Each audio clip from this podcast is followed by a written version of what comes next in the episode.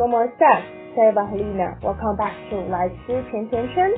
今天要来跟大家聊聊 Schadenfreude and its political effect on social media。幸灾乐祸与政治媒体效应。我知道今天还是星期二，大家还水深火热，在我录音的时候还是星期二。但是呢，这个主题跟我们最近很流行的一个话题有关，也就是上个星期六，高雄市市长韩国瑜前市长韩国瑜在成功罢免，所以我想要来聊聊，嗯，幸灾乐祸与政治媒体效应跟韩市长被罢免的原因有什么样的关系？这其实是我的呃媒体批判的期末报告。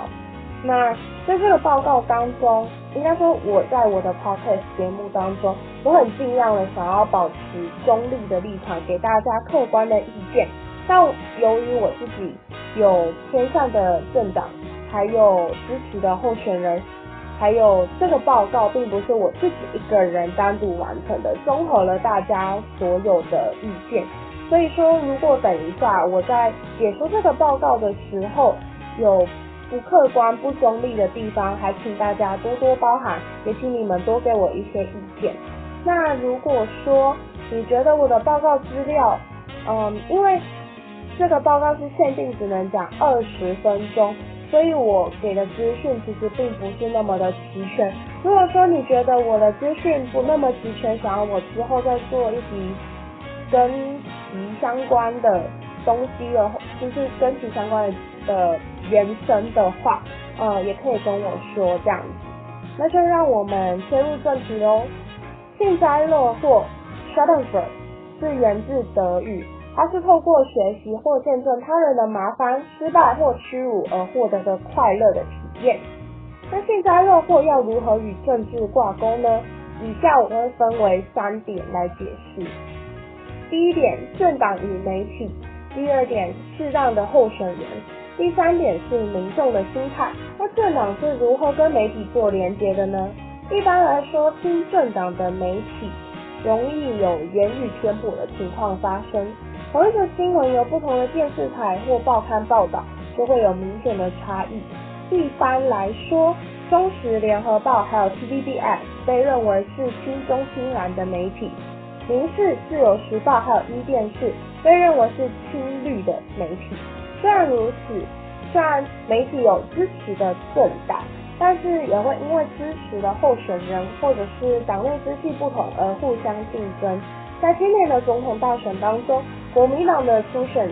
党内初选人选有郭台铭还有韩国瑜，因此就算有一些媒体他们是亲蓝的，他们也会因为支持的候选人不一样，而对郭台铭还有韩国瑜做出不一样的报道。而这种情况并非只发生在发生在台湾，这种情况可以说是跨国的。比如说拿美国来举例好了，华盛顿自由灯塔，还有 Fox 电视台、华盛顿时报 （Washington Times） 都是属于共和党保守派的媒体。那大家知道属于共和党最知名的人呢，就是 Donald Trump（ 川普）。民主党自由派的媒体最有名的包含《华盛顿邮报》（Washington Post）、CNN、纽约时报等等。那大家知道，就是如果你没有在关注美国的政治，大家知道比较有名的就是希拉蕊可以代表民主党。再往下看的话，媒体和选举是怎么挂钩的？正常来说，媒体偏向某一政党的时候，乐听人还是有辨别能力的，他们可以知道。嗯，某一台比较偏向哪哪一个政党，因此对他们所得到的消息做出一些基本的判断。但是当大选或者是特定的法案出来的时候，政党配合媒体用大量的资讯淹没了呃淹没混淆了乐听人。那这个方嗯方法吗？就就采取这种手段，就叫资讯战。那资讯站最常见的手法就是利用假新闻带风向，通常就是利用民众愤怒、仇恨的情绪，让新闻在惯用的通讯媒体传播更加快速。那我们最常听到有假新闻的 App 就是 Line，大家真的不只是长辈哦，就是连同辈的大家都很喜欢在 Line 上面散布假消息。然后散布假消息会怎么样呢？当知道消息真实性的人站出来之后，就会开始吵架，制造对立。用资讯战还可以连接另外一个手法。居居，我刚刚中离了一下，因为去帮室友看他新买的衣服怎么样。好，呃，我应该讲了斗臭法。那斗臭法常常用在选举资讯战当中，它就是用不实的说法，让乐听人对这件事情有先入为主的负面认知以及不良的刻板印象。那我觉得就是。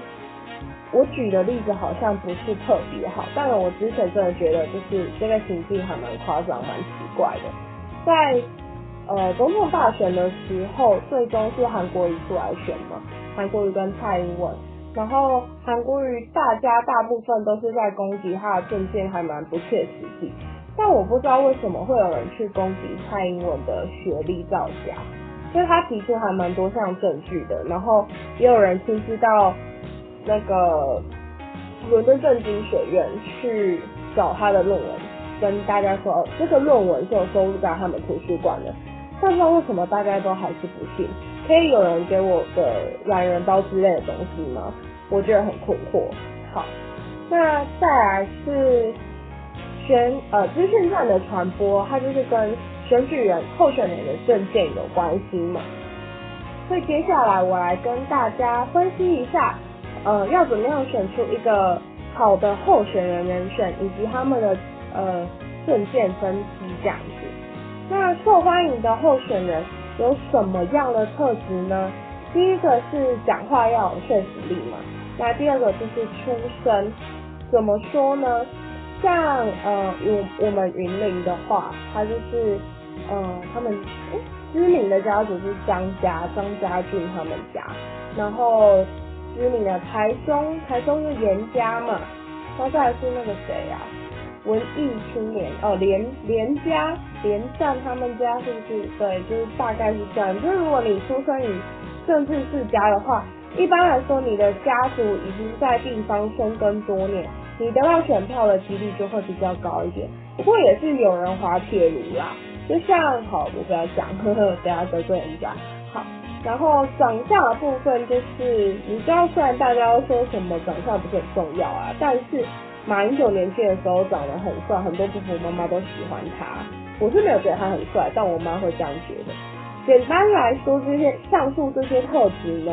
就是他们这些候选人的卖点。那由媒体来帮忙贩售它。再来的话，我们的举例有点 narrow，就是举蔡英文、韩国瑜还有 Donald Trump。三个人的卖点在哪里？那以蔡英文来说，她第一次参选的时候，她其中一个卖点就是她即将成为台湾第一位女总统，为两性平权又跨出一步。那第二个是有人会叫它猫鹰大统领，是因为她有养两只猫跟三只狗，然后我忘记了他们的名字是什么。反正我觉得一点值得很让，就是他有一点。蔡英文有一点很让很值得让人学习的是，他的团队真的很会帮他经营社群软体，都会帮他做形象，然后文宣什么也都想得很好，然后利用他亲近宠物的形象，就是去塑造出他是一个很爱家的女性。因为我知道有一些人就是会说什么蔡英文没有结婚生小孩，所以他不会懂得做我做人家爸妈的辛苦，我就觉得就是。讲讲这种话的人真的还蛮夸张的。好，这之后之后如果我要做三米粉第三集的时候，我再讲到啊。那反正就是还有一个卖点，就是他是伦敦政治经济学院的校友，就是他是从那个地方毕业的，就高学历嘛，显得他聪明。在选韩国瑜的卖点的时候，其实我。讲蛮久的，然后后来我觉得就是他很大一个卖点，就是他就说他是庶民，他就是一般的平民，想要为其他的庶民出声，因为他就是拿呃斗臭法他就是拿豆蔻法来说，哎，你看蔡英文，她就是一个千金大小姐，他还可以出国去念书，然后从小养尊处优，跟我们这种平民不一样，他是不会懂得人间疾苦的。但我爸妈真的，我爸真的就是因为他讲这句话，就是内心有被涉及到，哎，我真的不知道为什么，就是就是一般就是仇富心态吧，这不应该哦，对啊。然后再来是发大财，发大财这个也就是贴近大家的心啊，因为你看谁不想要有钱？大家都想要有钱呢，大家都想要让自己的生活过得更好一点。他就承诺他上任之后会有自金区、自由经济发展什么，好，我等下会提到。反正就是他会设立自金区，那有自金区就会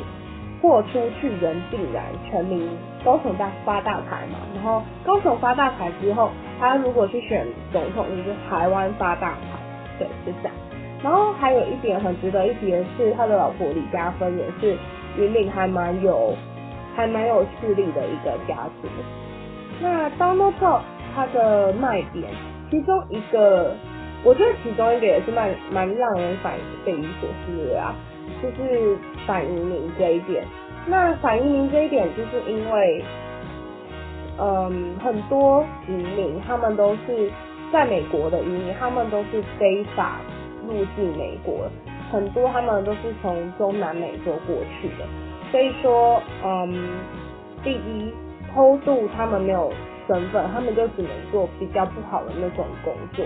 那比较不好的那种工作，我觉得就这种情况不只是发生在美国，在各国都是一样。本国人民不想要去做的工作，就会让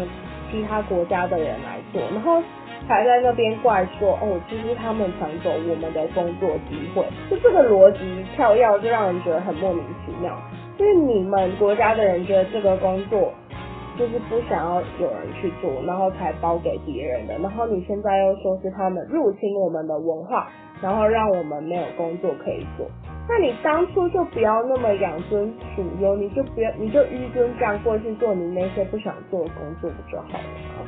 然后再来是啊，你 Donald Trump 的商人身份。因为他曾经是商人，然后你知道商人就是唯利是图，所以很多人就会觉得说，他就是全心全意在为了美国的经济发展做打算，让美国再次伟大，Make America Great Again 这样子。好，那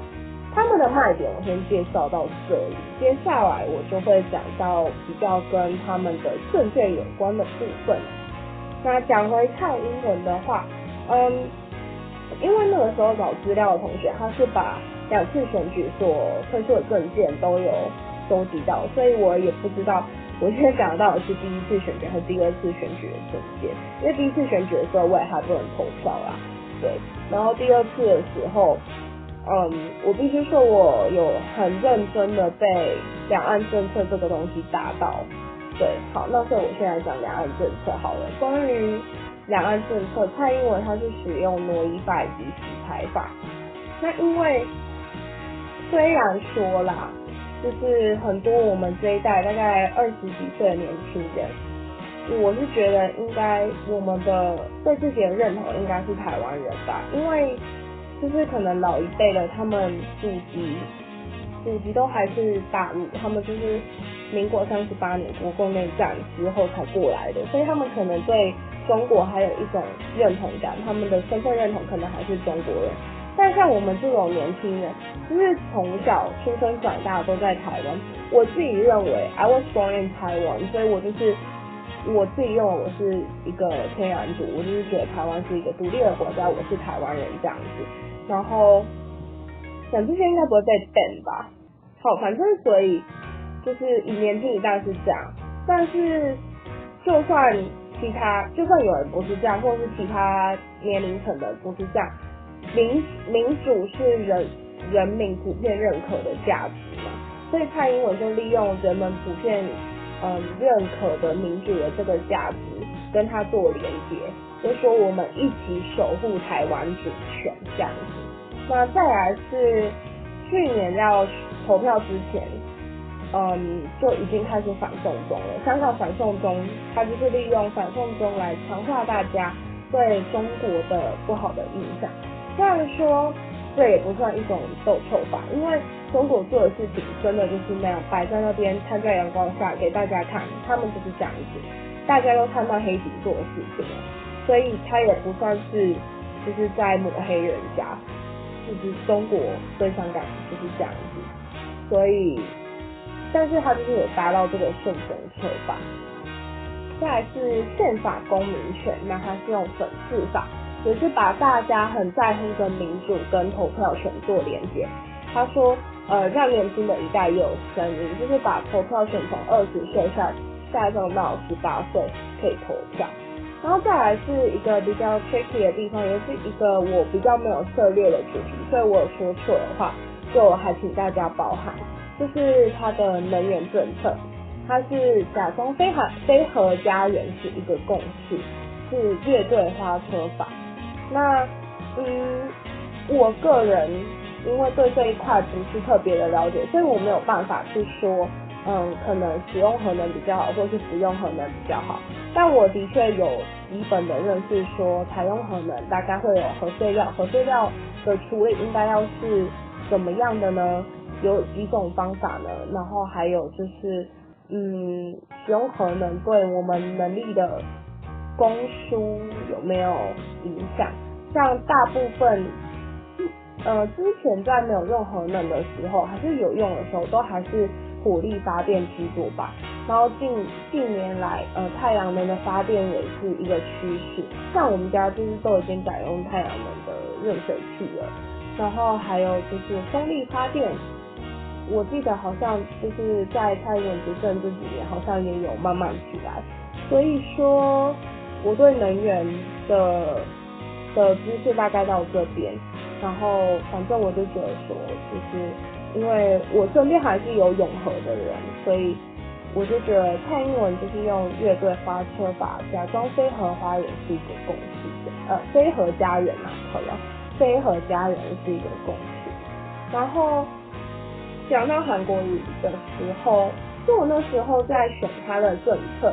我很。犹豫要选怎么样的政策才行，因为老实说，大部分他所推出的政策比较有名的政策都是比较不切实际。然后，如果我挑那些比较没有人知道的政策的话，我又觉得很难再讨论，所以我还是挑了一些不切实际的，像是爱情摩天轮，就使用粉饰法，他就说，嗯，爱情摩天轮。可以让年轻人有找到爱情的机会，可以在上面做爱做的事情。这不是这不是我自己加的哦，就是我直接扩他，他就是说做爱做的事情。那第二点是设立自由经济贸易区，也就是亲民法，因为他树他利用自己是庶民的身份，嗯，想要创造。设立自金区，创造更多的就业机会，让大家都可以发大财。然后再来是满天星计划，我也觉得这个是一个会砸到家长的一个计划。他就是用洗牌法美化国外求学的好处，然后他又说他承诺会给学子每年两万美金，然后。就很显然，这这一点就是拿我拿来打击我爸的，因为我那时候我爸就一直跟我说，就是他不知道选台文到底有什么好的，然后我就跟他讲说，不然你就看那个满天星计划。我之前在学校的时候也想要去双联，可是我看完双联之后，我就觉得就是太贵了，要可能要卖一颗肾才能去吧。不然你就叫韩国人给我钱啊，如果他给我钱的话，我就会考虑投给他。我就是为人跟讲话都这种直白。但我会这样，就是会这么耍机车，也不是没有原因。因为那时候，韩国的老婆李佳芬还说，呃，他好像被问到说，就是如果那些学子付不出贷款，还不还不来钱怎么办？然后李佳芬说，那我们就把它吞掉啊。他就很认真的想说，我是不是应该真的投给韩国人，然后就是让让他们负担这笔钱啊？我好想要去国外念书，不用换，不用不用卖肾呢。好，那再来是 Donald Trump。那第一点我想要讲的是特殊跨太平洋伙伴协定，也就是 TPP，啊，它是去电子化车法，就是让大家认为美国的地位举足轻重，那退出会有筹码。那实际上，韩国、日本那些就是在太平洋沿沿岸的国家，没有在没有美国之后，还是想办法让这个协定继续下去。所以美国就等于自己退出了一块还蛮大的市场，就是直接吐出一块大饼。然后再来是在美墨边境建造围墙，那就是斗臭法，它就是丑化移民的身份，挑起族群的仇恨。最近如果有在看新闻，应该都会知道 B L 什么？等一下，我想想，嗯，B L M 这个活动，Black Lives Matter，对，嗯，关于这个的这个活动的话，我就是一直都没有在自己的社群媒体上面发生。那不是因为我不在乎，而是第一，嗯，就是有人会。直发黑色照片，然后再加 hashtag，然后我觉得那是一个很不切实际的做法，因为如果你什么都没有，什么资讯都没有提供，然后你只发一张黑色图片，然后再加 hashtag，你就等于只是在 Instagram 上面多加了一个没有用的讯息给别人看到，然后你就只是在洗版而已。因为这个 hashtag 本来应该是要给，嗯，要给其他需要这个需要资讯的人。看的，然后你就发一张黑色图片，也没有什么任何资讯，就是在浪费时间。然后再来是，嗯，很多人都会说什么你默不作声，就是在为 violence，在为那些 racism 的人，就是也是在纵容他们。但我真的觉得说，如果你如果你真的在乎这件事情，你真的不需要在社群媒体上面大声嚷嚷。我在乎很多事情，我在乎法米粉，我在乎 LGBTQ people，我在乎，我也在乎 racism 这些事情，但是我并不常，就是我不会很常每一件事情一出来，然后我就直接就是在上面发生，因为第一个是有时候我觉得这不是我的立场，我没有立场去讲这件事情，比如说，嗯。racism，我是亚洲人，然后的确我在外面也会遇到歧视，但是当呃 racism 是涉及到黑人这个族群的时候，我不是黑人，我没有办法代替他们发声，我也没有办法感觉到他们被歧视的痛苦，因此这个时候我只能默默支持他们，让他们去做他们想要做的事情，让他们去发声，让我们去 protest 之类的，所以我觉得。因为别人没有在社群团体上面发声而谴责对方，是一件还蛮愚蠢的事情。好，然后就这件事情就大概是这样吧。再来是川普的第三个我想要讲的 policy 是提名保保守派大法官，然后他是使用佐证法。因为你要知道大法官的职权还有。嗯，可以做的事情是非常大的。他们是可以做视线的，也可以就是对他们可以视线。然后所以说，他如果提名了，因为你也知道，川普是来自保守党，所以他可以让他提名了法官，他就等于是把一个保守党保守思想的法官推进了大法官区里面。那所以他就是让法官针对支持保守议题这样子。好。那我讲了这么多，我就要讲回来，为什么他会跟幸幸灾乐祸有所关系呢？很多人会说他们对政治很敏感，当政客推出可笑的政见的时候，明眼人都知道太过荒谬而选择忽略。在韩国瑜讲回韩国瑜被罢免的原因，在韩国瑜刚出来的时候，他提出了很多。看起来很不切实际的证件，比如说要要引进 F1 赛车，然后要让接气轮盖在高雄，还有爱情摩天轮，高雄发大财，这些 slogan，明眼人都知道很荒谬，然后所以有一些人可能忽略，然后或者是看到假消息的时候会跟其他相信的人争论，但大多数的群众。都是幸灾乐祸，想要看最后的结果怎么样。那这样的行为，除了让追寻这个政客的粉丝称心如意之外，也让政客达到目的。因为你们必须知道，证件终究只是证件，上任之后也不一定可以，也不一定需要实现，或者是他们可以实现的很慢，双死，然后再推给下一任下一任的人。只要他们上了，只要他们被选上，他们阶段性的目的就已经达成了。等到大家发现政客参选。背后真正的目的已经为时已晚，大家都会在旁边看好戏。高雄人被笑发财是笑了一年半，然后等到他们选上，让韩国瑜选上市长，他们一开始幸灾乐祸，然后让韩国瑜选上市长之后就开始崩溃，然后开始被笑，然后一年半的时间，虽然说有。呃，有一部分时间韩国瑜是拿去选总统，那你想想看，一个曾经嗯操控人心的一个政客，一如果他不去选总统，他这一年半之内在高雄可以做多少事情？只要他想做，其实没有什么他没有办法煽动人心、没有办法做的事情。生活即是政治，幸灾乐祸并没有办法帮忙大家。我讲这么多，其实真正重要的是，是想要提醒大家，要提升自己参与公民政治主题的意愿，并且能够能够认清媒体利用这种心态渲染的打击。当你选择视而不见，当你选择用幸灾乐祸的心态来去看，来去观赏这所谓的好戏，有可能到最后火就会烧到你身上。那针对这个报告还有我个人的想法，如果你有任何的回馈，可以在 First Story 下面留言，或者是在 Instagram 上面找到 e d o n a t with Eva 跟我聊聊天，或者是小盒子我告诉你的，告诉我你的意见。那今天的节目就到这边，谢谢大家。